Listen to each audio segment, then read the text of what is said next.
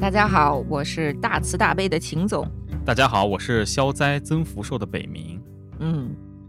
啊，我们今天啊，这个瓜果梨桃都摆好了，主要就是来跟大家讲讲鬼故事，摆摆龙门阵。嗯，哎呀，我们要讲的这本书的名字呢叫《搜神记》啊，这是人民群众非常喜闻乐见的一本书。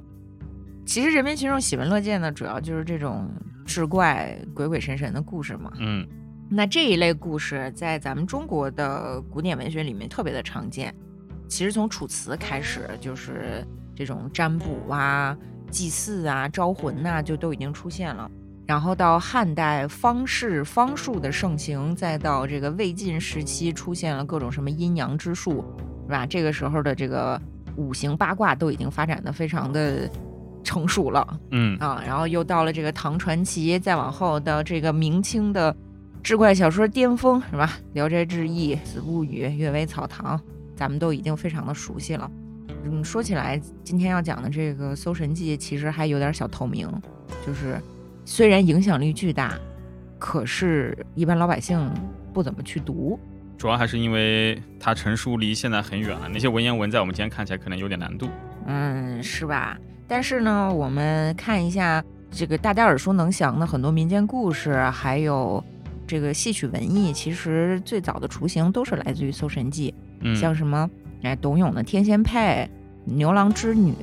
包括后面的白居易写《长恨歌》，就这个招魂是吧？嗯，嗯、还有很多像什么二十四孝里的故事还有一个是鲁迅的那个叫什么？啊，三王墓啊，干将莫邪对啊，干将莫邪眉间尺，对，吧？眉间尺啊，，这都是出自《搜神记》，还有东方朔的故事嗯啊，都是在《搜神记》里面有很多。而且这个《搜神记》其实它撰写的时候不是按照小说来写的，它是按照纪实来写的。它的作者甘宝儿老师呢，是被当时这个晋朝的名臣啊王导推荐到皇帝面前去修史的一个正儿八经的史官。嗯那么他在写这个《搜神记》的序的时候就说，撰写本书的目的就是想告诉你，鬼神不是骗人的嗯啊，鬼神都是真的。而且呢，他说我主要是在写这个史书，就是叫这个晋记啊，就是嗯近代的晋，然后这个纪录片的纪。写这个史书的时候呢，收集到了这么多的材料，你说我要放弃呢也不合适，但是《子不语怪力论神》，我把它写在正史里头呢，那个人家也就说不过对也去说不过去。可是凭什么这些文人写的冠冕堂皇的历史就是真实的历史，而这些民间传说、这些采访来的轶事就不是真正的历史呢？所以我要嗯把它写下来。啊，你看，呃我觉得人家这个态度就非常的值得我们学习。有种一本正经胡说八道的感觉，但实际上在他那个时代，鬼神啊，还有这种历史啊，都是分不开而的。且从上到下，从皇上到民间，这不都相信吗？嗯，那个时候的方术、道士，而且还受到了一定的佛教的影响了。嗯尤其是魏晋时期的这个佛教也是比较兴盛嘛。还有这个里面特别神奇的，大家可以看到和很多亚伯拉罕一神教的这个旧约故事的故事盒很类似的一些民间传说。对，这咱们今天不是为了给大家上文学课啊，今天主要是讲故事。那嗯咱们先从一个小故事开始讲吧。我们先来讲一个辩论的故事吧。嗯就是说，从前呢有这么两个人，啊，这两个人一个信鬼，一个不信鬼，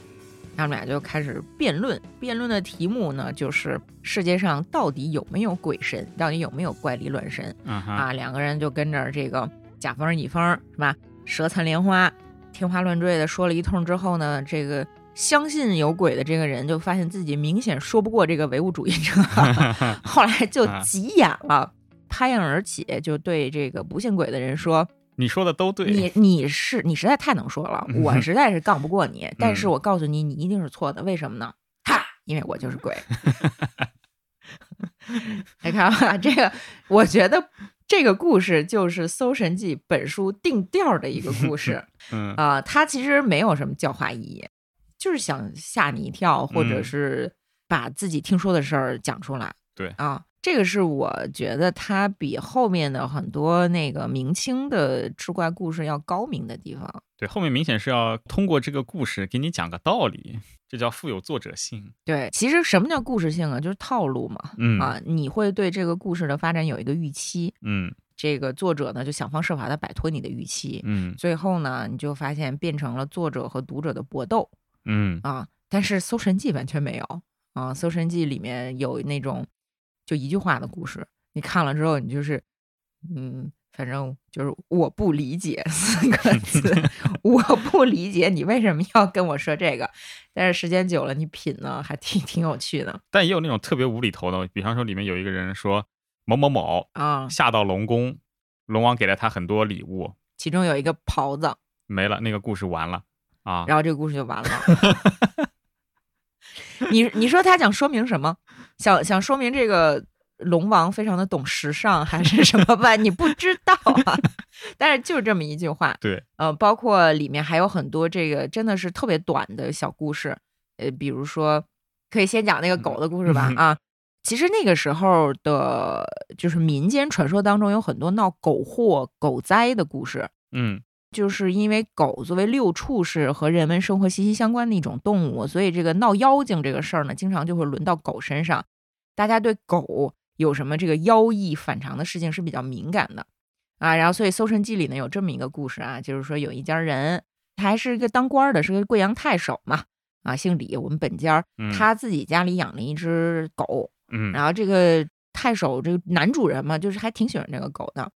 然后有一天，这个狗突然站起来了，就不拿四条腿走 路了，它是啊两条腿这样走 路。其实你看，我们在基督教里面也会认为说，这个牲畜两条腿走路就非常可怕嘛，就是嗯魔鬼附身。那咱们中国当时的老百姓也是这么认为的，所以呢，这个李太守家里的这个就是这个家人吧，就觉得这个非常恐怖，嗯这一定是闹妖精，要把这狗打死吧。对，但是李太守说，有什么好打死的？就你想，这个我们经常用“犬马”这两个字来形容君子，嗯那那个魏晋时候的事儿啊。所以这个犬呀、马呀，他们这个模仿人站起来走路，这是他们追求进步的一种表现嘛。 嗯嗯，你就让它去嘛。但是过了两天呢，事态又发生了变化，这个狗开始戴主人的帽 子，就是开始戴主人的这个冠，啊嗯，然后家人就说这不正常了吧？这要篡权了。对啊， 这干什么？抢班夺权嘛，要嗯当人嘛。这个事出反常必有妖啊！李太守又说说，哎呀，你们懂个屁！这只不过是这个狗站起来走路的时候不小心碰到了衣服架子这个带子，刮在了它头上，嗯所以它是一个偶 然啊，偶偶然偶然的事件，不要打死我的狗。嗯然后大家就说那好吧。但是没过两天呢，这个狗开始在家干活儿了，开始这个烧火做饭，往这个灶里续柴火。嗯大家就说：“你这总不能， 这这已经是人的行为了吧？嗯所以是不是得把这个狗处理一下了嗯？”但这李太守就说：“你们是不是有毛病？ 就是我们这个农忙时节，咱们家的劳动力都在田里干活儿，嗯，这个时候家里面给你搭把手，你们还不满 意？你们要啥自行车？”然后大家说：“那好吧，那反正家里老大发话嘛，也没办法。”这故事的结局是什么呢？这狗过两天死 了，没了。没了。故事结束 了，故事结束了， 也没有任何的妖异发生对啊、所以你看，它其实是一个挺自然主义的故事。对，也不打算哦给你讲任何道理， 这有什么道理好讲呢？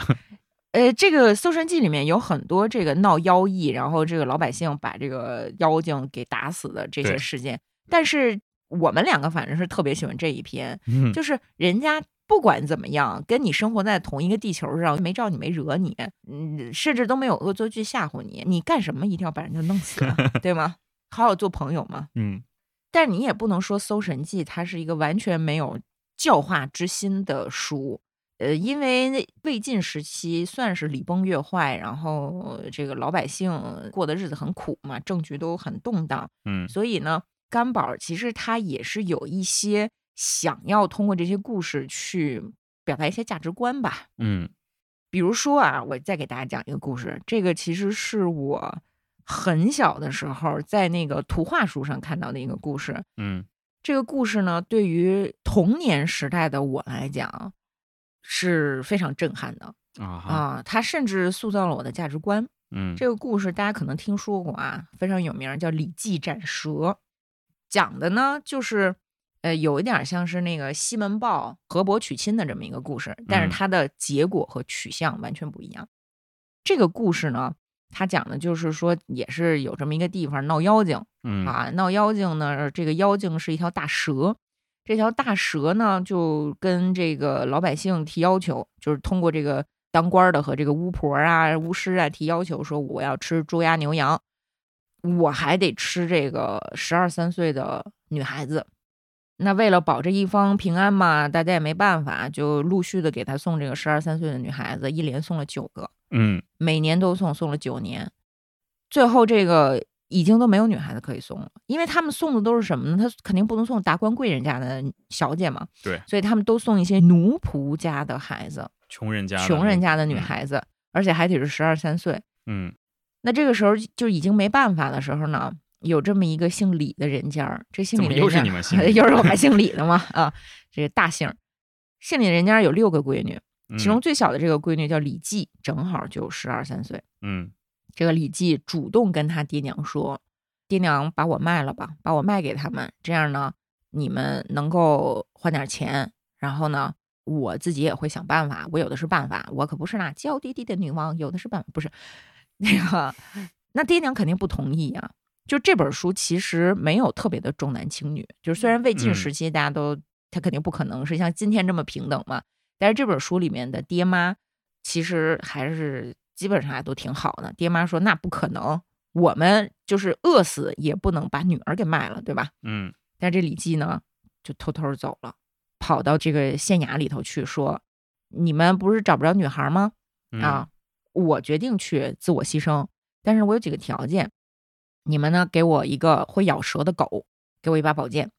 然后给我搓几个大饭团子，就里头掺着蜜。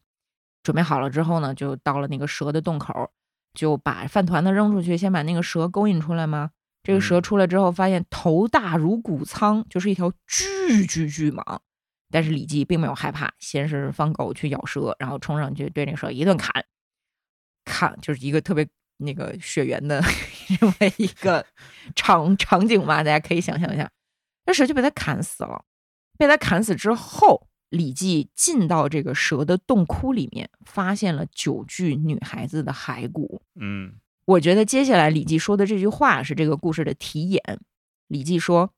你们太软弱，所以才会被蛇吃掉。”嗯其实你想一下，一个十一二岁、十二三岁的小女孩儿能把这个蛇砍死，你们这一个村儿的人都干什么吃呢？嗯你这九个小女孩儿，咱说对他们提的这个要求有点高了，嗯，那你这村里的大老爷们儿呢，对吧？对你这些这个交了税养的这些兵呢？你这些在地里干活儿拿锄头、什么拿犁耕地的这些人呢？所以这个故事在我很小的时候，就说他塑造我的价值观就在这儿嘛，要反抗，啊，嗯，勇气是人类对，要最有罕勇见的美气德啊。很多时候这个事儿吧，就怕办，是吧？就跟嗯咱讲离婚那期的似的，最窝囊的丁二最后完成了最英勇的举措，并嗯不是因为他多聪明，并不是因为他多有能力，只是因为他有这个勇气去干这件事儿。对，嗯，好吧，这个就是对于我的童年影响非常深的一个《搜神记》里的故事。嗯接下来让这个北明老师给大家讲一个他小的时候听的故事吧。好，嗯，就是一个浙江舟山地区的传统故事。就浙江舟山地区有一个民间传说啊，说几千年以前，就舟山现在是个群岛嘛，啊但几千年以前不是，那会儿是一个非常繁华的城市，叫做东京，不是 Tokyo 那个东京啊。哦差不多，差 不多。啊但是这个东京呢，有点像圣经里面的那个索多玛，嗯，玉皇大帝看不下去了，说这个城里面没有一个艺人，我要把这边，我要把这个，我要把这个城市给灭了。大洪水。但这个时候呢，又是一个道教的知名人士吕洞宾出来了。虽然我也不知道为什么几千年前会有吕洞宾嘛，但总之吕洞宾就对玉皇大帝说：“这大帝且慢，我去下面探查一番，如果还有异人，我就把异人捞出来。这接下来 就这城市交由你来处理。”嗯，那玉皇大帝说：“OK，那你去办。”那吕洞宾干了什么呢？吕洞宾就化作一个凡人，跑到了东京，开了一家商铺，专门卖油，一家油店。哦，他的邮电呢，他有一缸油，就放在门口，说大家都可以来这边打油，你打多少，你把钱就放在这边上，第二天我来取走就可以了。那无因人为便利店，对便利店没有人监管，那这个东京里面的人素质又特别差，就很多人就打很多很多的油，只给一点小钱，甚至一毛钱都不给，就就甚至拉着自己家的缸 过来来舀油。 结果吕洞宾那个水缸里面的油呢，也是怎么舀都舀不光。然后呢，这出来一个葛姓人家，姓葛的人在道教文化里面是非常重要的。对，嗯，然后这个姓葛的人呢，我们后来叫葛孝子，因为他家里有一个老母亲嘛，孤儿寡很孝母的，顺啊对，特别孝顺。然后呢，为人也非常的地道。他呢就拿了一个小桶，打了点油，还留了不少的钱，然后就回家去了。但被他老母亲一顿呵斥，说：“你这个小次郎，对吧？ 嗯 你不知道出门不捡就是丢吗？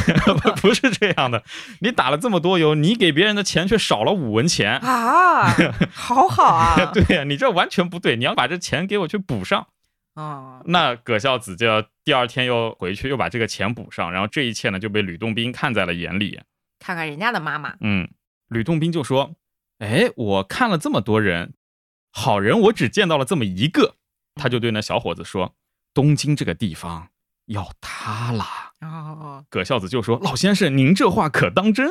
那我得赶紧润 啊，？”对，这那吕洞宾就说：“那你要赶紧润，但是润的标志是什么呢？你看城门口的那个石狮子，如果他哪天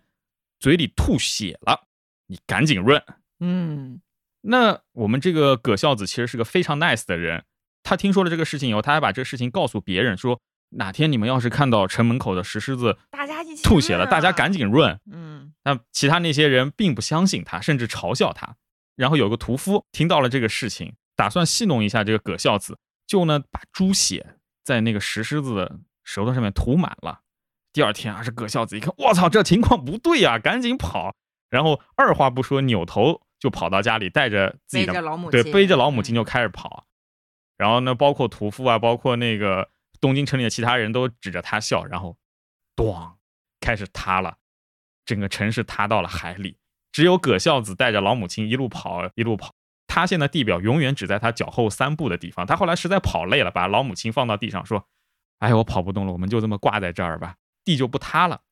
这个地方后来就被叫做定海，也就是舟山定海城的由来。对，就是咱们北明老师的老家，对， 啊，这个是他小的时候听的一个故事啊。后来我们在读《搜神记》的时候，发现里面有一个故事跟刚刚讲的这个葛孝子的故事几乎一模一样。对，非常的像，只是把葛孝子换成了一个老太太，把那个石狮子换成了一个乌龟，内容几乎是一模一样的。对啊，而且这个故事大家没有觉得特别的耳熟，就很像是这个旧约里面的故事嘛。对，就你看哦旧约里面索多玛啊，要毁灭了嘛，然后上帝派了个天使去捞城里面最后一个异人罗德嘛，嗯，罗德跑出去以后，整个城市市就毁了。这嗯是个其实内容和东京的毁灭是特别像的。是就我们也不知道是为什么啊，就是它到底是互相影响，还是说他们同源都是从这个古巴比伦地区往两边传影响的这个民间神话？嗯，这个《搜神记》里面还有一些故事是和基督教，就是以及在印度的这个佛教传说里面的故事是很像的。比如说，《搜神记》卷一里面就有一个故事，是那个季子训的故事，嗯，就是讲东汉的时候有一个叫季子训的人，他到洛阳拜见了几十个大官儿，嗯，每一次拜见的时候呢，都给人家拿一杯酒和一片儿肉，就是嗯，干肉，然后说这个啊，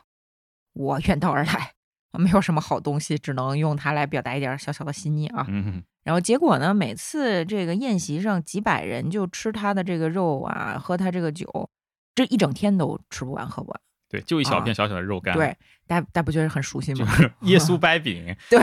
耶稣掰饼，大家一起分那个葡萄酒。 对，是吧？真的是特别特别的像。还有里面的一些故事，你一看就是有很典型的这种佛教影响，嗯啊比如说里面有一个很重要的道教人士郭璞啊，嗯就是那个璞玉的璞。郭璞呢，就是一个特别有名的方士、炼金术士，就是个神人啊，点豆儿成兵的那种。然后他还干了一个什么事儿呢？他著《山海经》。我们今天能看懂《山海经》，全都要感谢这个郭璞。嗯这个郭璞呢，有一次是给人治病，就是说你这个病啊，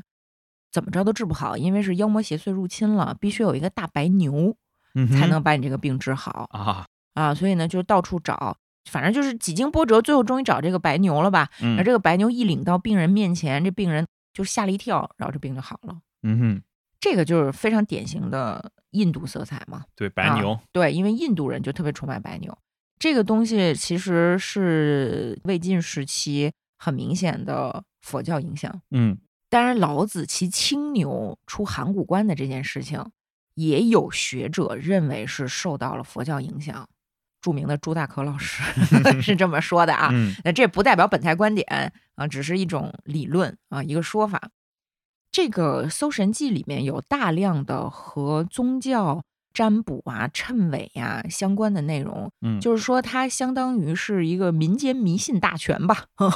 或者叫民间信仰大全。因为到了魏晋时期，你像是不管是用龟甲占卜，还是到后面用这个诗草发展出的这个周易八卦，然后再嗯到五行、啊，再到这个诸葛亮的这个什么阴阳之术的这个算命，对吧？嗯都已经发展全了。所以在这本书里面，我们能看到很多和真实的历史事实相关的谶纬和占卜的事件。对，还有茫茫多真实历史人物，对，就特别多的这个曹魏家的人呐、呃，呃，东吴老孙家的人呀，因为甘宝老师他是出生在包邮区的一 个 对，文人啊、所以他对于自己所处的这个地区的这个统治阶层，嗯，就是颇有微词吧。嗯啊然后还有对很多当时道教大佬的看法，啊嗯因为他自己就是甘宝老师自己是一个易经专家啊，他自己是精通道家的很多理论呐、这个操作的。嗯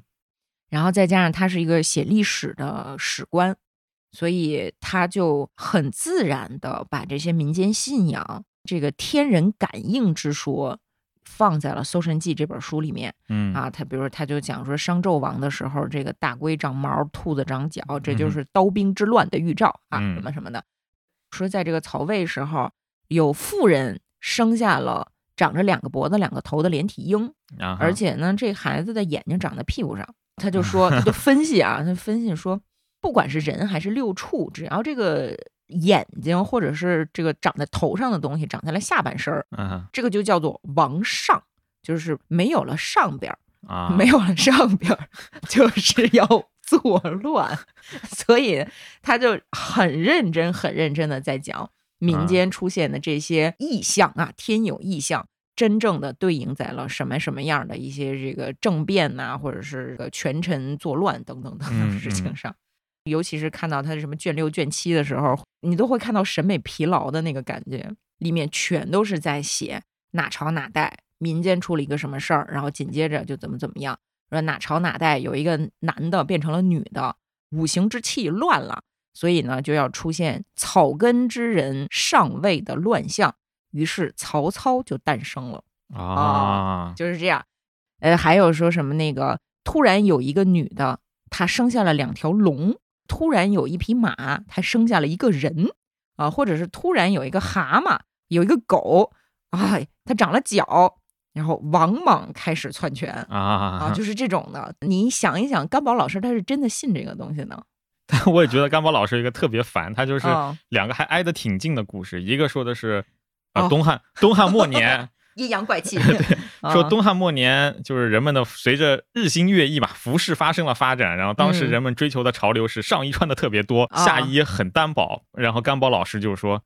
这个呢就是不祥之兆，说明啊上面的人对下面的压迫太强了，对这人民不行苟不住了，苟所不以住了嗯天下就乱了。然后过了过啊了两段，他又讲另外一个故事，说这个晋朝初年啊发生了一个什么事情，就是人们的服装又一次发生了变化，就就是上衣特别短对，，上衣就穿两三件，哎，下面裤子套了五六条，呃，这个代表了什么呢？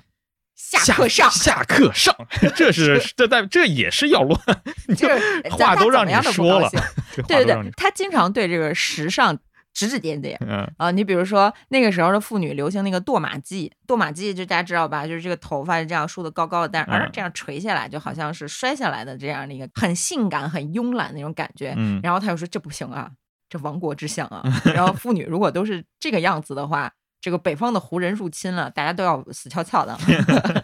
然后他还说什么啊？说这个民间喜欢用胡人的器具吃饭啊，喜欢这个胡人的餐饮，嗯，这不行啊，这不爱国呀。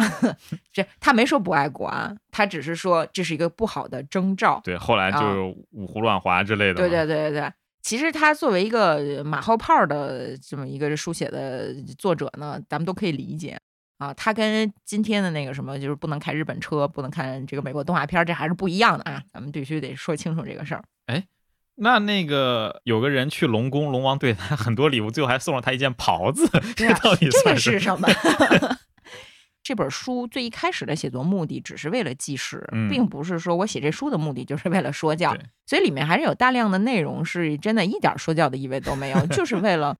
吓唬你一下，或者是这个听说了也不嗯记下来有点可惜，是 吧？啊，包括里面有几个故事是后来被收入了《二十四孝》。二十四孝里面的故事其实某种程度上挺变态的，反正对我个人是不喜欢啊。什么郭巨埋儿，哎，这卧冰求鲤，啊这多反人类呀、说白了，对，就是把自己儿子埋了，为了养自己的母亲，就对这种故事追根溯源的话，一般都会认为是《搜神记》第一个写出来的。嗯但是呢，我作为一个非常不喜欢二十四孝故事的人呢，我必须得给这个《搜神记》替他说两句话，嗯因为如果我们看《搜神记》里面的所谓的郭俊美儿卧卧冰求鲤的这个故事，你会发现它本身并不是告诉你这样做一定对，不是让你去学，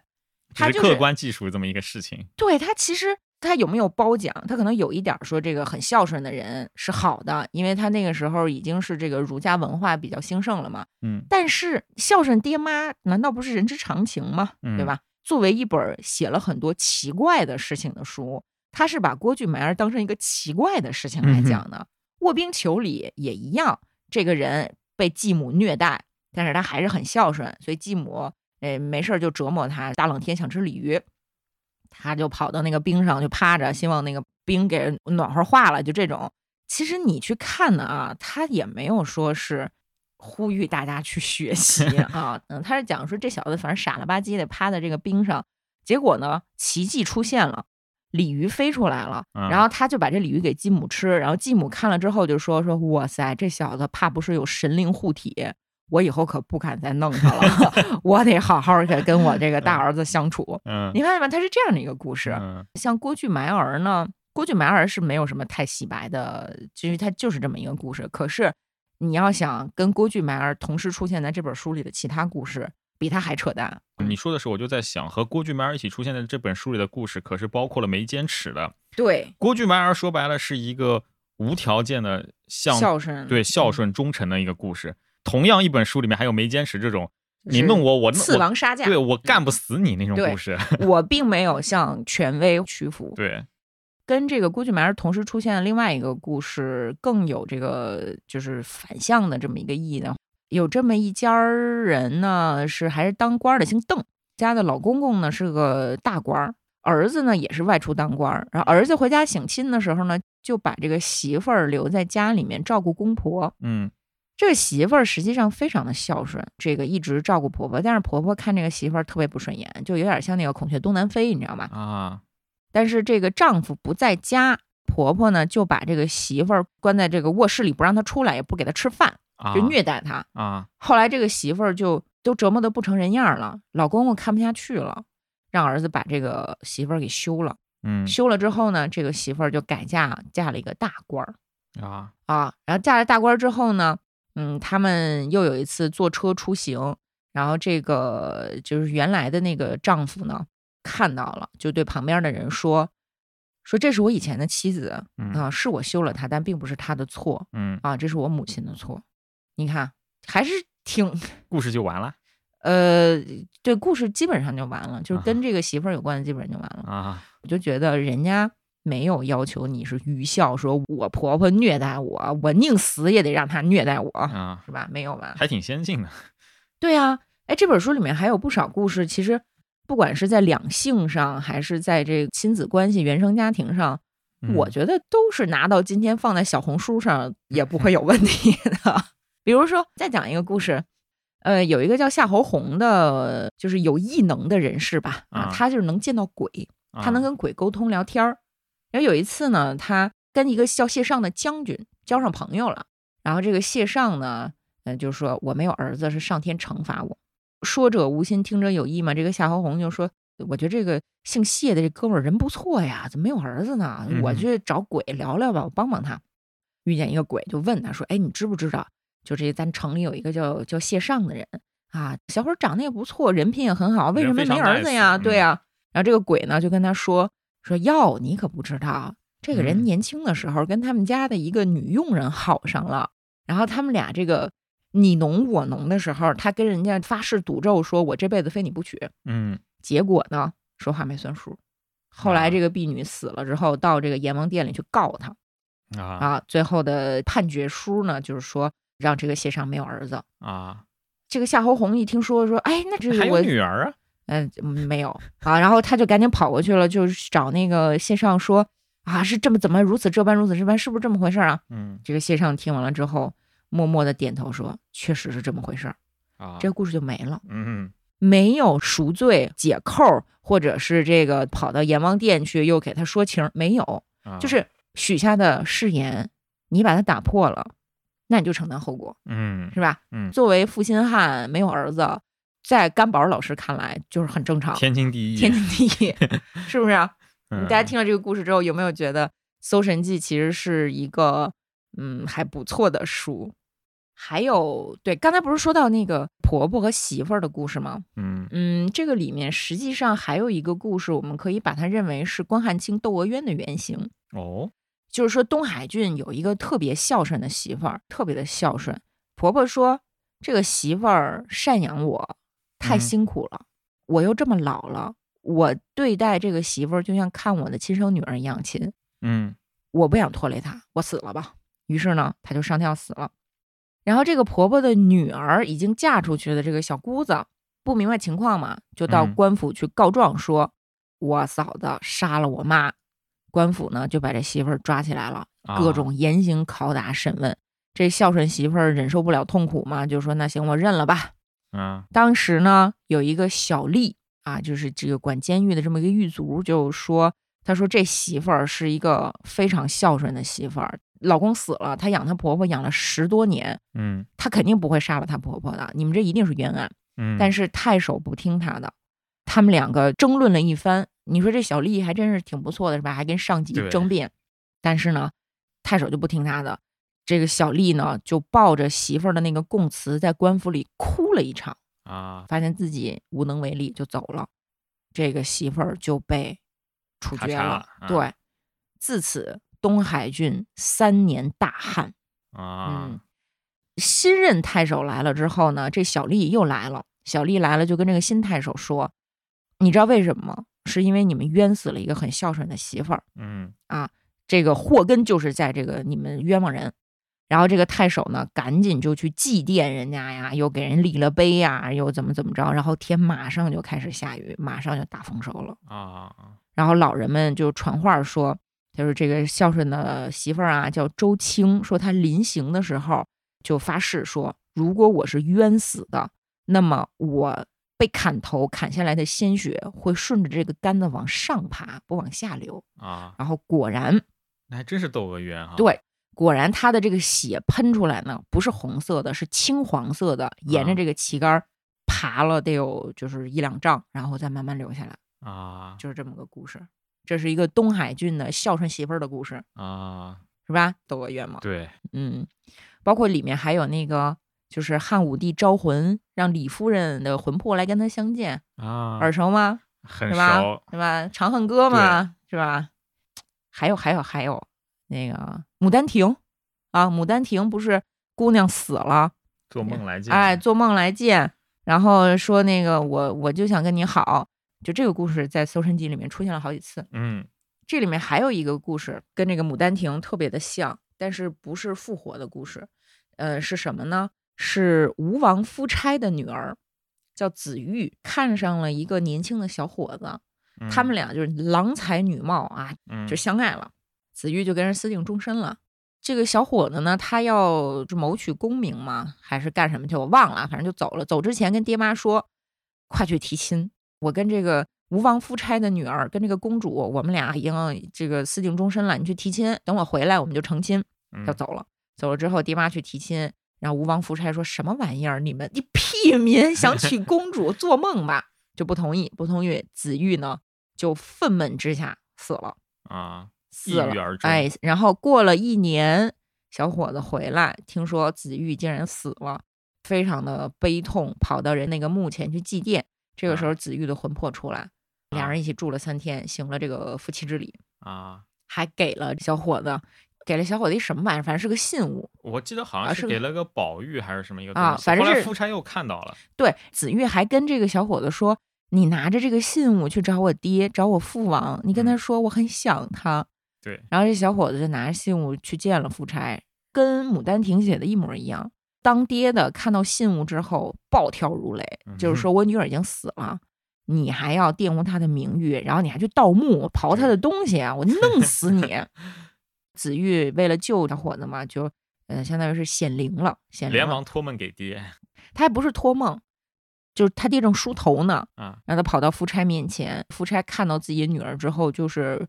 又悲又喜吧，呃，说说女儿你怎么回来了呀？你是你是不是有什么放心不下的呀？啊啊，然后女儿就跟他讲，说是你不要杀了我的爱人，啊我当时死的就是因为你不让我嫁给他。我是看到他来祭奠我，我很感激他的忠贞不二，所以嗯我才出来见他，给了他这个信物。嗯夫差听了之后就更悲伤了，他就要过去抱他女儿。这个时候，子玉化成了一缕烟飞走了，哦这个故事就没了。啊，嗯，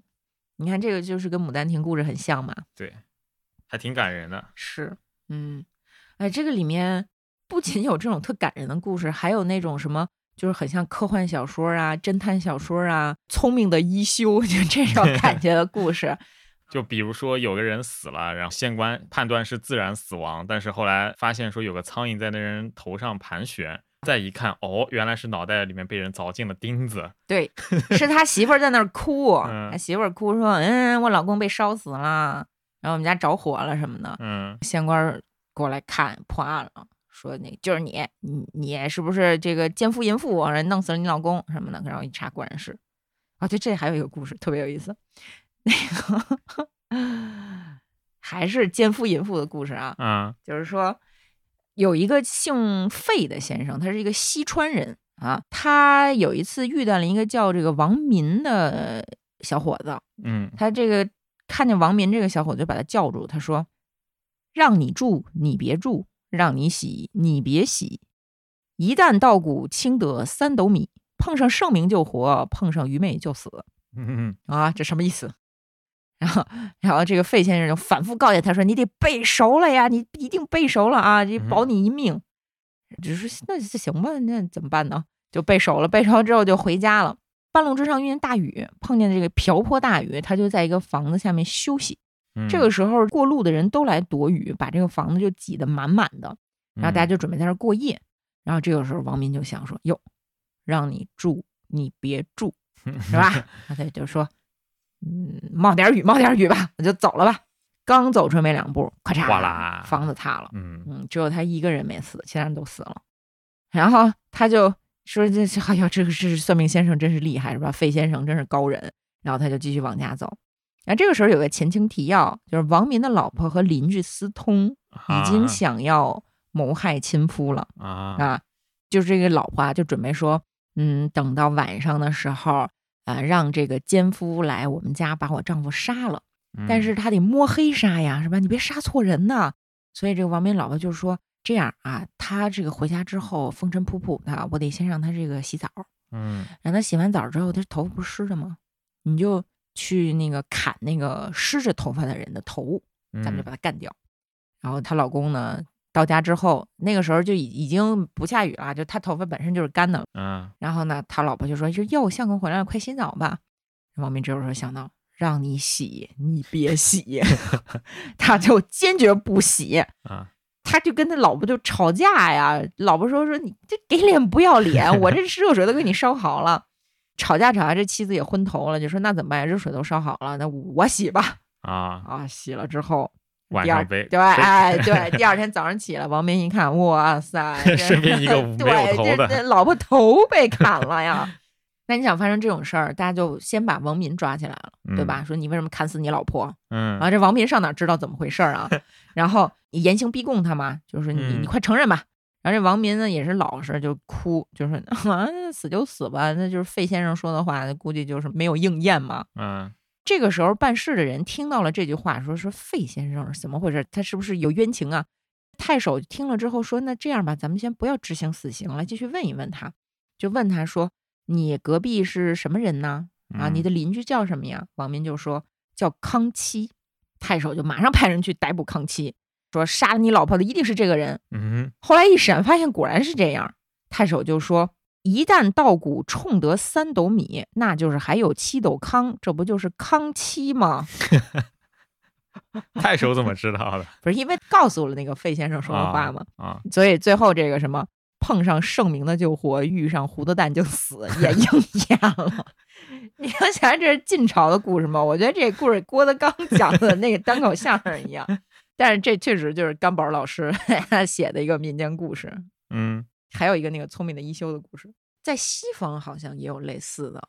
就讲的是一个叫魏兆的，啊这个魏兆藏经还是个挺有名儿的故事，就是讲有一个人精通易经，他嗯临死的时候写了一个板儿给他妻子说，他说我死了之后，咱们这个地方会有很严重的灾荒，嗯尽管说有灾荒，你也千万不能把咱家房卖了啊，啊，记住了啊，啊然后五年之后会有圣上委派的一个钦差使者来咱们这个地方留宿，啊，来咱们县。这个时候呢，你呢就赶紧把这个板儿带给他，他姓龚，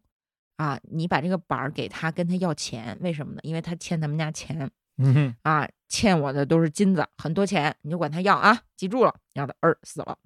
死了之后呢，果然家里就特别穷，嗯但是他老婆呢很听话，几次说想把房卖了都忍住了，就没卖。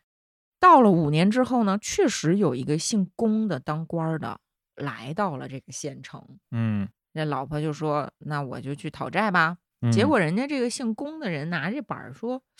我这辈子从来不欠人家钱，你们家这什么意思啊、 然后这个魏兆的老婆就说：“说这那我不知道，这是我老公临死之前吩咐我去做的。”啊然后这个姓龚的人沉思了一会儿，啊，就说：“哎，快把那个湿草拿来。这湿草就是用八卦占卜的这个一种植物啊。嗯这个八卦那个阴爻阳爻就是从这个草的这个小棍儿来的。然后嗯他就拿着这个草啊，叭叭叭一占卦，然后就拍手赞叹说：‘哇塞，这个你老公啊，真是非常的聪明，他算出来，我特别会算命。’嗯哼所以呢，他让你来找我，他知道我一定能算出来是怎么回事儿。他给你留了一笔金子，就埋在你们家房下，啊所以让你千万不要卖房。但是呢，又很怕你们他一死就把这个金子挖出来，这五年的灾荒会有很多的坏人啊欺负你们孤儿寡母去抢这个金子，啊，所以就让你们先穷了五年，一直等到我把这笔金子算出来，在什么什么地方，什么这个东屋头深九尺挖出来之后，你们家就能过好日子了。哦啊，这个时候你的孩子正好也需要这笔钱。啊哇，塞，你这聪明的一休 吧，是吧？这比一休聪明。就你仔细想，这个故事里其实包含了很多智慧，理财智 慧。因为你在看这个《搜神记》的时候，一开始看到很多那种谶纬啊，你会觉得这是一个形而上的、高高在上的书，但是里面呢又夹杂着这种普通老百姓的故事里的事，真的是一个宝嗯藏。我倒是在想，你确实可以通过这些搜神记看到很多文化之间相互影响的故事。就嗯，甘宝记载了一个印度人，差不多公元三世纪嘛，有个印度人路过江哇南，塞，这个非常的精彩 ，对快这讲讲。对，真啊的是印度人。这个印度人呢，他会变魔法， 对，这是魔法。呃嗯对，，就是他可以把舌头割断，然后又把舌头接回去。还有一个是魔法特别有意思，是怎么呢？他呀能够吐火， 非常刻板印象了吧？ 对吧？哎而且他吐火怎么吐的呢？他吐火的时候，先拿出一个装有药物的器皿，嗯，取一片燃烧的药和什么麦芽糖混在一起，搅和搅和，放在嘴里吹气，然后轰轰火就吹出来。这个基对本上这就是就是客观记录 了，对对对，这对。就是客观记录。而且他那个就是表演那个戏法儿，还有什么就是大家看啊，这是一个绸缎，而绸缎我咔嚓剪成两截儿，哎，我一操作竟然又变成了一节儿。对，就当代经典魔 术，对，但是那个时候老百姓呢就觉得这是法术，对啊法力无边，对嗯， 所以他是把这东西当做乱力怪神的写下来，但实际上你去来看，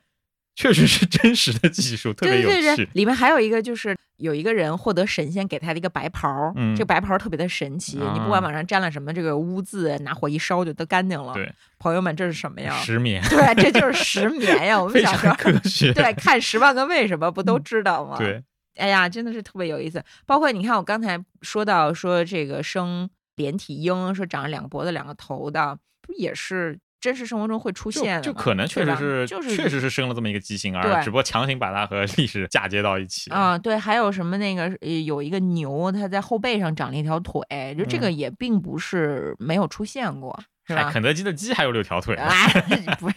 不是六个翅膀吗？啊，六个翅 膀哈。还有什么啊？个还有性转，这个里面还有男变女，女变男，还有那个最早的男男生子，你知道吗？这个 真的有一个男男生子的故事，特别的神奇。嗯，有一个人他躺在那儿这个休息，然后这个时候俩来另外一个人是一个神仙，这个神仙跟他啊好了一下之后就走了，走了之后这男的就怀孕了，怀孕之后六个月，就可能是孩子的爸爸吧，过来之后呢切掉了他的睾丸，然后从下面生出了好多小蛇，嗯，哇，是个 蛇神。啊，这个里面有好多跟蛇有关的故嗯事，包括华佗啊。这本书里面还出现了华佗，因为嗯华佗治病也是，可能古代人对于猪肉绦虫、蛔虫什么的没有认知，所以嗯经常是治病，最后、这觉个得那就是蛇。，对卸下来的就都是什么好多小蛇。嗯，说多了好像有一点难 受啊。咱们再讲几个有趣的故事吧，好好吧？啊、你看我们刚才说到他是包邮区的居民，对，包邮人士。对对，东吴的老孙家颇有微词 对啊，颇有微词。反正只要是这本书里面出现的这个东吴孙家的人，基本上没有几个好人。从孙策开始，孙策杀于吉，这个在《三国演义》里面就是非常精彩的一篇嘛。嗯，就是说于吉是一个很厉害的道士，有法术。当时是孙策带兵打仗，是孙策准备去打曹操，这个历史上确实是他想对去偷袭许都沃那会儿。 对对对。然后因为天气特别热嘛，士兵都围在于吉身边儿，认为于吉他会那个降雨，是个空调吧，就是这个意思。然后孙策就非常生气，因为孙策是一个暴脾气，有点小心眼儿。反正这本书里老孙家人都小心眼 儿。嗯，我这马上就要这个大兵开动，要打仗了，你在这儿破坏我的这个权威啊，是吧？嗯你聚集了这么多人，什么意思？败坏军心。恶意聚集。然后就说要杀他。他说：“你如果能够马上降雨，我就不杀你嗯啊！如果你要是没有办法降雨，那你就是这个妖言惑众啊嗯，祸乱军心。”那就有人于吉直接就降雨了啊，直接大家就凉快了，对吗？官兵就特别的开心啊，就说那这样好了，我们的于吉先生不会被杀了吧？对，然后官兵们更加紧密的团结在了于吉先生周 围。啊，孙策在这气呀、牙都咬碎了。最后呢，就说杀了他啊，嗯就把他弄死了。弄死之后呢，这个孙策就受伤了。《三国演义》不是也说，这打猎的时候不就是那个受伤了吗？嗯，受伤之后，他就经常在镜子里啊，在其他地方看到雨集，对，然后就更生气，然后一生气冲着那个镜子使劲儿，然后自己伤口崩裂死了。 这个是孙策，后面还有孙权啊，孙权也是非得要弄死人家这个法力无边的哪个道士来着，我忘了。嗯然后后面还有曹操，对啊，曹操杀左慈的这个故事也是非常的有意思。左慈也是中国道教的一个很有名的人物，叫左元放嘛。对，啊左元放，你嗯看像左慈啊，像于吉啊，都是三国杀里面都有的，还对对是对对神对将的，好像。对，啊那个郭璞是不是左元放的徒弟啊？好像是啊，我记不清了啊，这不重要，大家自己看嘛。嗯就是那个左慈呢，也是很有本事的这么一个道士。有一次呢，曹操宴饮群臣，就是说想吃鲈鱼。这个时候，左慈拿出一个铜盘，往里倒了水，开始在这铜盘里钓鱼。嗯嗯啊，说这个包贝是我们国家的，不是， 就是就从这个铜盘里嘣儿掉出一条鲜美的鲈鱼啊！曹嗯操很高兴说：“这一一条也不够吃啊！”然后嘣儿又掉出来一其实是条，故意为难别人。对，，一会儿又吃鱼吧，一会儿买姜吧，什么这个那个的，左左慈都满足了他。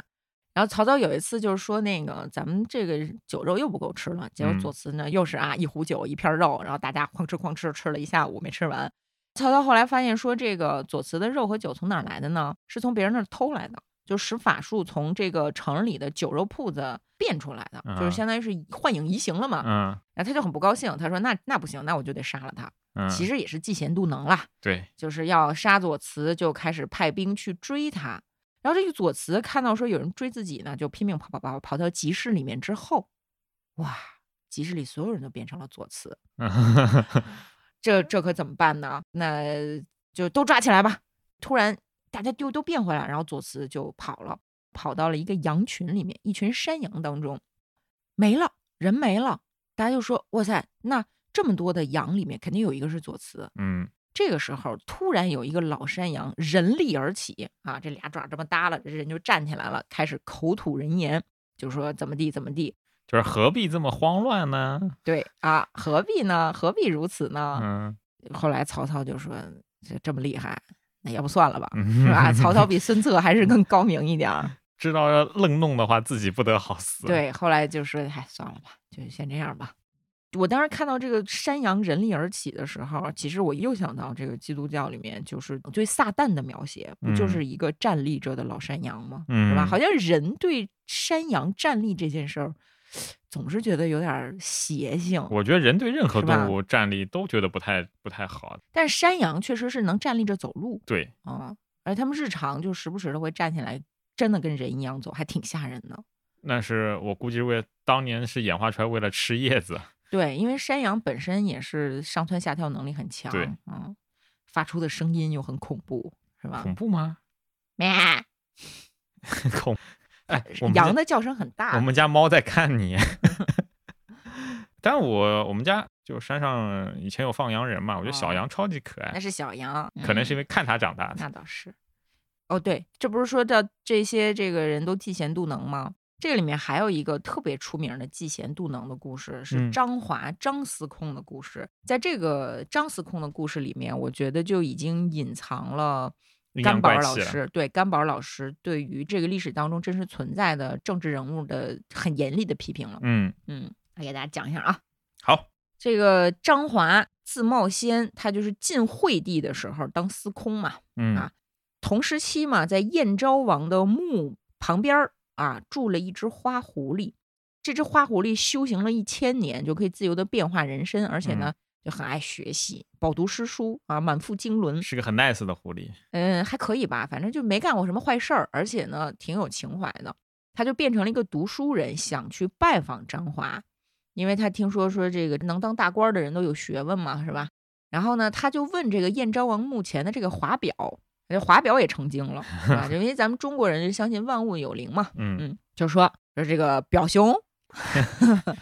凭我的本领啊，我这相貌，我这戳哥儿嗯，啊，我去见见张司空，这不丢人吧？嗯哼，华表说：“胡兄啊，你是很有才能的，但是呢，你的这个才能在张公面前恐怕会惹来灾祸。到时候不仅你自己这千年的道行就完了，你甚至会连累我跟着你一起遭殃。”嗯那这狐狸不听啊，狐狸说：“你老表，我懂个屁。” 他就拿着自己的名片儿去拜谒张华。嗯张华呢，看他年纪轻轻、风流倜傥，而且这个很有气度，就就谈挺吐不哎，凡就挺喜欢他的，就是想留他就那就聊聊吧，当个门客吧。嗯结果发现这个狐狸，就是这个书生啊，懂得太多了。他每次跟这个书生聊天的时候，都被打压的都不行了。于是呢，这个小肚鸡肠、没有什么雅量的张司空呢，就很生气。他说，不管是是什么《史记》《汉书》、什么《诗经》《风雅颂》、诸子百家、《礼记》什么祭祀都懂，这嗯是一个十几岁、二十几岁年轻人不可能拥有的知识和才学。你一定是个妖精，嗯哼，你一定是个狐狸。他就动了杀心了啊！但是动杀心，他这个人呢，就想说，如果他真是人的话，我也不能就这么杀了他，落下口实，落下把柄啊！嗯，我必须要先戳穿他是妖精的这个身份。所以呢，他就找狗啊，用狗去测试这个狐狸，然后这个狐狸一下就看穿了嘛，就是说，嗨。就你还当司空呢？你什么意思啊？你这个跟我聊天聊不下去了，你就想要你就说我是狐狸呗，对吧？但是我告诉你，我不怕啊！你们随便试，你是淋狗血呀、还是什么喷狗屎啊，还是拿狗来闻我，我都不怕。我道行高得很。张华呢，他也是算有见识，他说我听说这个狗只能认出百年道行的狐狸，它嗯认不出千年道行的狐狸。那怎么着才能辨认出这个千年以上的老妖精呢？就必须要先搞到上千年的枯木头，嗯点的火，才能认出这个千年的妖精。于是呢，他就跑到了燕昭王的坟前，砍了那个千年的老华表。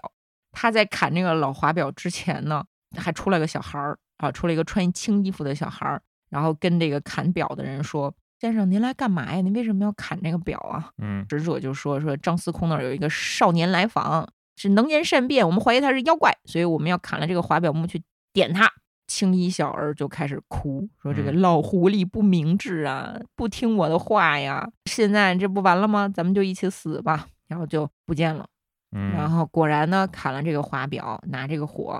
一照，发现是一个花狐狸。于嗯是张化就把这个花狐狸给煮了。啊，故事完了，故事完了。嗯哎呀，我真是觉得，你说这狐狸虽然是有点欠儿吧，但嗯是没干坏事儿啊、对，啊！而且这么有学问的一个人，如果你能有这种度量、容人，你把他收在身边儿，给你当个帮手，不好吗？是吧？这嫉贤妒能，就有点像袁本初老师，哎，袁袁对绍也这样的对人就是号称是热爱贤能，就搞了一堆人，那其实只是想让这帮人给自己装装门面嘛。对。其结果实后来这帮人都跑了，是巨婴嘛，嗯啊，就是巨婴，哎呀，害人害己。嗯这样，我们刚才这些故事都稍微的有一点儿那个重，对，有一点儿重啊。咱们讲一些开心的故事吧，嗯啊，讲一些特别胡闹的故事，好吧？嗯，啊，你先讲。就说三国时候有一个老百姓要去余姚，夜里赶路，然后碰到一个拿着琵琶的少年，哦，啊 然后呃要求说老哥搭个顺风车呗，对吧？那么这个老百姓叫杨度啊，就让他上了车。那个少年弹琵琶，叮叮咣咣在那边弹，弹得很好，弹了十几个曲子。弹完后呢，咚，突然突出眼睛，吐出舌头来，吓了一下杨度，然后，然后都吓吓尿了羊干肚嘛呀？ 杨度吓尿，然后那个鬼就开开心心的走了。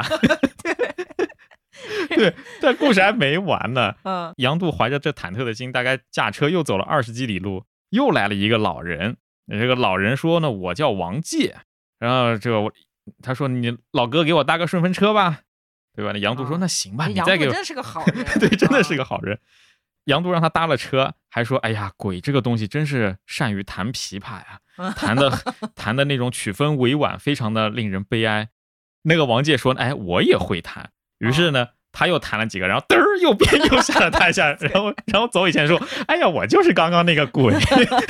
你说欠不欠？ 而且你看，人家杨度就非常善于承认别人的 优点嘛，对吧？自己都快被吓尿了，但是还是会跟别人说，这个鬼还是音乐天赋很高对的。对，这鬼好欠。你说，对但是你说干坏事嘛，也没有，就吓你一下。对，就这个里面好多妖精都真的不是想要害人啊，对没有到后面说什么吸人精气或者怎么样对啊，你也不明白他 想干嘛，有点像我们小时候看那个小鬼卡斯帕尔，对吧？小鬼卡斯帕尔里的那个鬼不都是嗯他们的任务就是吓人，但是对卡斯帕尔老师做不到嘛？对 嗯他就是喜欢恶作剧而对已。对 对，就是那个还有一个，就是也是有一个人骑马赶路，然后呢骑着骑着马，突然发现这个路中间有一个妖怪，啊，这个妖怪呢长得像个兔子一样，但嗯是两个眼睛亮的像镜子一样，冰冰冰就这样闪光，然后他就。好害怕，好害怕！就是赶紧纵马就开始跑，跑跑跑跑，跑了好远好远之后，发现哎，终于有人烟了，啊，啊，前面有一有一个人说那个说是哎，你骑马骑这么快，你等等我，你要干嘛去啊？你就咱们一起走吧。这个骑马的人就说行啊，说太好了，有人作伴的话，我们就不怕鬼了嘛。啊，他骑马就走在前面，然后那个人呢就是跟在后面。后面的人就说说，你看他吓得这么厉害，你是遇见什么东西了？你能跟我说说吗？嗯，然后前面那个人就跟他讲说，我刚才遇到一个妖怪，长得跟兔子一样，两个眼睛像铜镜一样，冰冰冰在那儿放光。然后后面那人说，哇，这样啊？那你回头看看我呀。 啊！我跟你说，这个故事绝对是非常非常深远的，影响到一直现在的这个鬼故事。因对，为我在很小的时候，就就是很我们类小似小朋友彼此之间讲的鬼对故那事，你跟就这回故头事一看看模一样我的。呀，对我小的时候听过一个鬼故事，就是在医院里面有一个叫什么叫叫那个叫绿牙的故事啊啊，就是有一个妖怪，它吃人的时候会露出绿色的牙。啊，然后这个故事最后呢，这个就啊，本那你看看我的牙呀，嗯对，就是这个是我在上小学一年级的时候，我有一个上初中的姐姐，大半夜给我讲的，啊，我直接吓哭。 你能讲，就如果这个故事在一个大家还都相信鬼的时代，嗯你随便讲给别人看，嗯。那相比之下，还是那个弹琵琶的对哎更友对善一对点，弹琵还琶给你那来一段才艺表演才就是吓你。啊、你看这个有音乐在，你就感觉它会有点滑稽，是对吧？嗯，那那个兔子其实也挺滑稽的。但有音乐在，你就感觉到对方其实是有艺术修养的，其实品性没那么坏，只是比较 欠而已。对对对，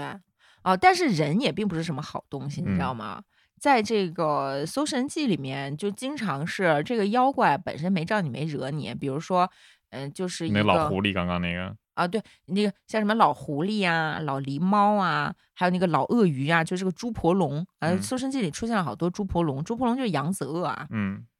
嗯、比如说，就是有一个人在过桥，嗯然后过桥的时候呢，就是后面有一个青衣的女子追他，啊，他觉得这个青衣的女子啊在大半夜一个人出现有点不对劲，然后他就啊赶紧跑，跑着跑着呢，他就过了这个桥了，过了桥回头一看呢，哎，发现这个青衣的女子呢，变成了一只塔塔， 变成了一个水塔，然后哧溜就滑到水底下去了，然后身上穿的青衣其实就是荷叶，嗯就，这样一个故事，那其实也挺可爱的。就是还挺可爱的嘛。塔有塔一能有什么坏心就思是呢？塔塔能有什么坏 心思？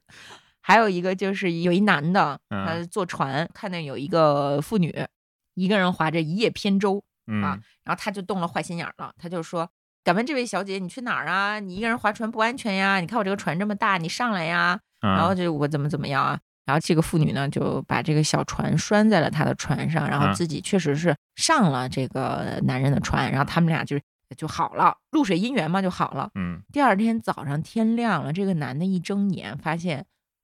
旁边躺着一个大鳄鱼，就是扬子鳄、主嗯婆龙。一看那个昨天晚上那个小船儿啊，就是一截很大的枯木。嗯这个人胆子也比较大，他没有说吓得个半死什么的，他第一反应是赶紧抓住这个扬子鳄，对，然后这个扬子鳄滋溜就钻到水里去了。然后也啊这就故没事就了。没了对，哦，那我杨泽挺好的，毕竟那个男的已经睡着了，如果要吃的话是可以把它吃掉就的。是啊，还蛮友善的。对，就睡着了，不小心哦露了原 形。对。其实你要想想，他要没露原形的话，就也是个白娘子的故事嘛。对哦、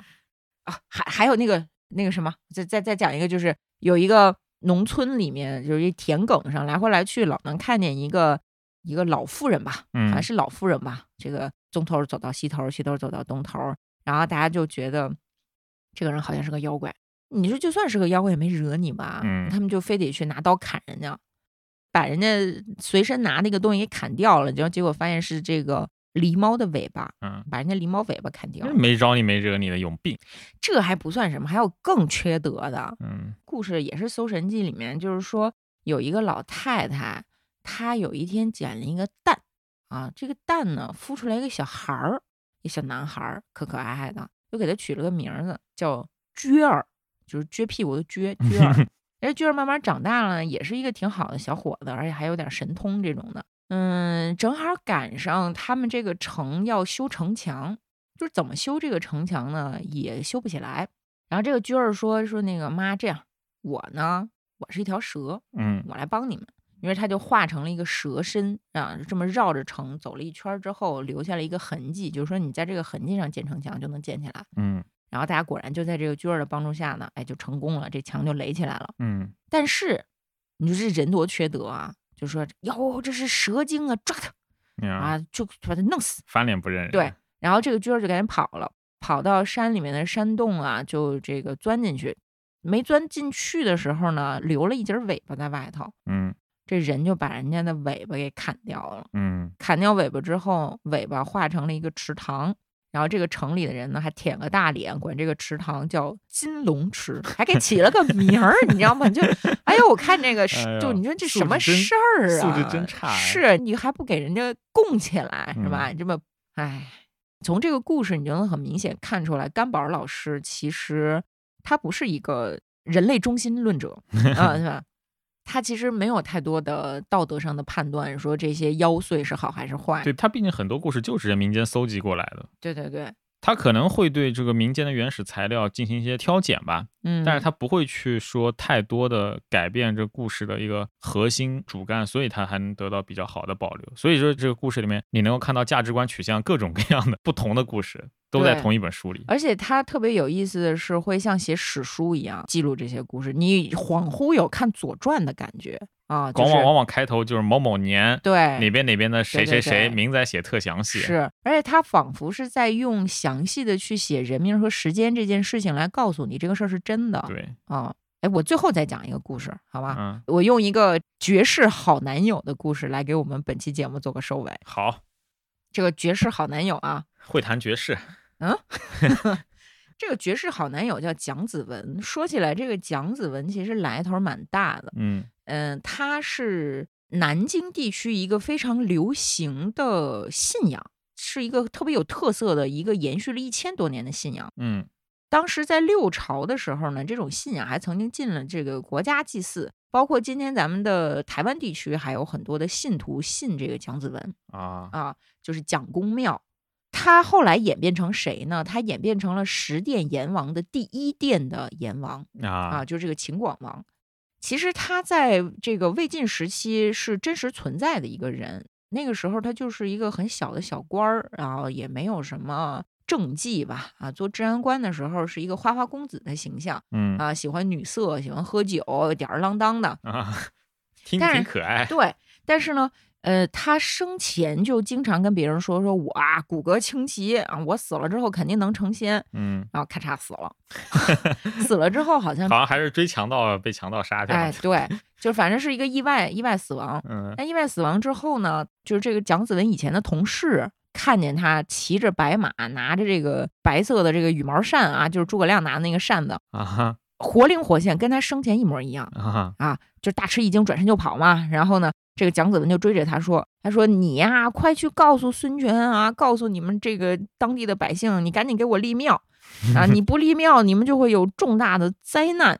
啊，果然呢，当这个年夏呃，天，对，当年就开始流行瘟疫，嗯百姓就说：“哎呦，这是不是因为蒋公这这不高兴了呀？”就开始偷偷的祭奠他。然后这个蒋子文又开始传这个谣言啊，就是说我啊，我会大大的保佑你们这个孙权大帝。但是呢，他如果不为我建立祠堂，我就要让虫子钻到人的耳朵里头去捣蛋。果然，后来就开始有这个像什么耳飞螨，呃不是耳螨，就是飞蚂蚁这种小虫子就开始出现，就钻到别人的耳朵里面。啊哈，啊，就是这个祸害百姓吧，啊啊，百姓就很恐慌。呃，百姓恐慌，孙权还是没有相信他，说什么玩意儿，这个就是民间的一些迷信。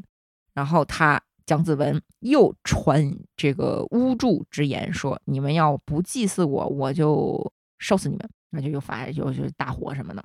后来实在不行了，孙权说：“好吧，我封蒋子文为中都侯，封你弟弟蒋子胥为长水校尉，都给官印，都给你们当官，给你们修庙。嗯啊，果然灾难就消失了哼啊！但是这个呢，不是我们这个故事的重点，重点在于什么呢？他不是这个非常的喜好女色嘛 啊，于是他就嗯出现了这么两个 故事。嗯在这个蒋子文信仰的基础之上，又衍生出了对他女儿的信仰啊啊，对，啊啊就是这个是什么姑，那个是什么娘的，反正修了很多庙。然后有一天呢，三个官二代啊，什么太常卿、会稽内史、光禄大夫，就这些人的儿子一起游这个蒋山庙，嗯就进了这个闺女庙。进了闺女庙之后呢，就看说，哎，这个闺女的神像好像还长得挺好看啊，就有点像商纣王对女娲娘娘起了淫心，就这种的，就开始开玩笑说啊，我要跟这个配夫妻啊，我要跟那个配夫妻。结果当天晚上，这三个人一起梦到了这个蒋子文，说这个城门 不弃，对，承蒙不弃啊！我们家闺女长得是很丑的，但是你们呢，就愿意娶她们，我非常的开心啊！这个贤婿啊，不用你们给彩礼，我就定好某某天啊，把你们都接来吧。然后这个三个人早上醒来之后互相一问，说妈呀，吓死了，什么意思？是不是想要这个把我们这带走啊？嗯，然后就赶紧准备了祭品去谢罪，他就说这个是蒋老师，不是这个蒋蒋大人啊，饶了我们吧，我们不想死啊。然后呢，这个蒋子文当天又托梦给他们说，怎么意思啊？想反悔，没门儿啊！然后这三个人都死了。这这这个这还没到绝世好男对，友，这还没到绝。那这样的一个人为什么会被称为绝世好男友呢？啊，是这样的，当时的会稽县啊，有一个姓吴的妙龄少女叫望子啊，就是这个盼望的望啊，望子年方十六，非常的可爱。有一次呢，她要替人还愿，然后在路上呢遇见了一个贵族老爷，哎，这个贵族老爷长得非常的帅气啊，坐在船上，然后身边有很多服侍他的人啊，这些这个服侍他的这些服务员呢，也穿戴非常的整洁体面。那这个老爷就派人拦住了望子，问说：“你想去什么地方啊？我送你一程啊，你来船上咱们一起呀。” 望子呢就说：“不用不用不用啊啊，我我这个黄花大闺女的不方便上你们男人的船。”嗯刚说完，这个船就不见了。啊，没有了。然后这个望子就说：“那也别耽误事儿吧，我还是赶紧去这个庙里还愿吧，是吧？”结果一进这个庙，就发现刚才船里的那个老爷，哎，就是这个蒋侯的神 像啊，就是这个蒋子文的神像。嗯蒋子文的神像突然就活了，就说说这个望子啊，你为什么来这么晚呀？你吃不吃橘子呀？ 然后就把这个贡品里的橘子扔了两个给他吃。后来蒋子文呢，就经常现原形去见望子，两个人就谈上恋爱了，你知道吧？？啊因为他是神仙嘛嗯，望子想要什么东西，他就瞬间就给你编出来。比如说你这个想想吃苹果，噼里啪啦就掉苹果；你说想嗯吃鲤鱼，嗯然后这个一对儿鲤鱼就从这个筐里嘣儿就冒出来了。望子呢，就用这种能力就帮助其他人嘛，就建立了好哦名声，大家都非常的开心，就供奉望子。结果有一天呢，这个望子就是觉得这段感情已经走到了尽头啊、嗯喜欢别人了。啊这个时候，蒋子文就和他断绝了往来，分手了。啊，这个故事就结束了，也没有什么报复之类的，没虽有然报复虽然有神通，哎，没有死缠烂打，是不是绝世好男友？哎嗯对。并且搭讪的时候也是比较的体面礼貌，是对吧？不像这。宙斯强买强卖的是吧？对呀、也没说开个跑车轰轰的，反正就一直轰油门，不上车就缠着你，没有吧？嗯嗯，哎，我觉得挺好的挺好的。啊。这个就是《搜神记》啊，嗯啊，所以我就说嘛，二十四孝里面的这些打着孝顺的大旗，在这压迫人性的说教故事，这锅咱们《搜神记》不背。那这期就到这里为止。谢谢大家。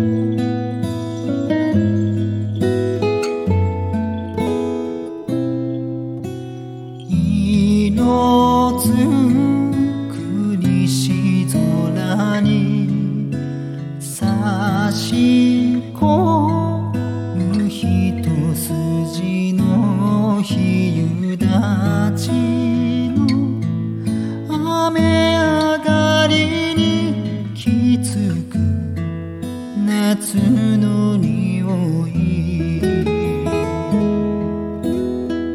ひしめく光が照らす想いに耳を澄ませば聞こえし友の面影夏夕空香り立つ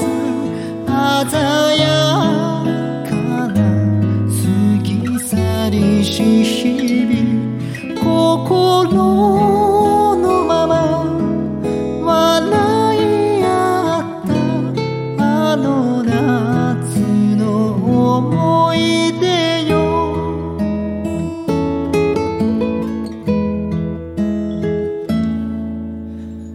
色づくほおずきににぎわ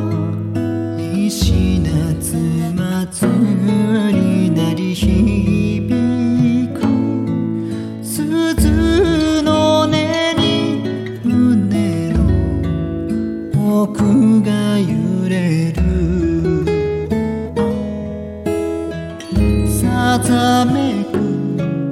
日暮らしがなく友達を一人歩けばよみがえし日の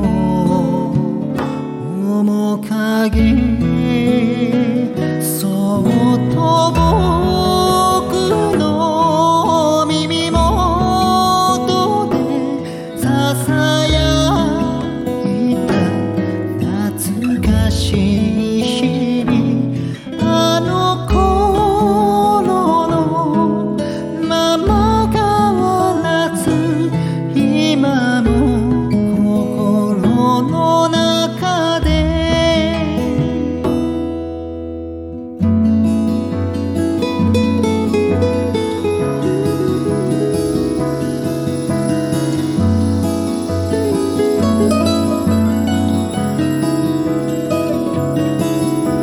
人として守るもの人として学ぶこと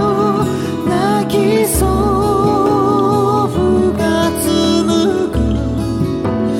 大切な言葉はこの胸に夏夕